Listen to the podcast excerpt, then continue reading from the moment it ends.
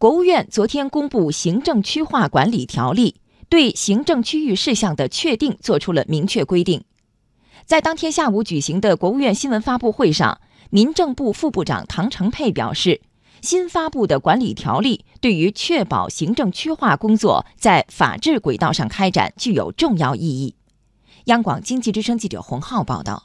今年，安徽宣城市拟以“文房四宝”为主题更改四条城市道路名称，引起网友广泛讨论。此前，一些城市改名也曾引发社会关注。而昨天公布的行政区划管理条例，使得这类行为不再能任性而为。条例规定，地方人民政府派出机关管辖范围的确定和变更等事项，由批准设立该派出机关的人民政府审批；市、市辖区的设立标准报国务院批准。镇街道的设立标准报省、自治区、直辖市人民政府批准，批准设立标准时，同时报送国务院备案。在方针政策方面，管理条例规定，行政区划应当保持总体稳定，但是必须变更时，应本着有利于推进国家治理体系和治理能力现代化、有利于行政管理、有利于民族团结、有利于巩固国防的原则。民政部副部长唐成佩出台条例，切实解决。行政区划管理中出现的新情况、新问题，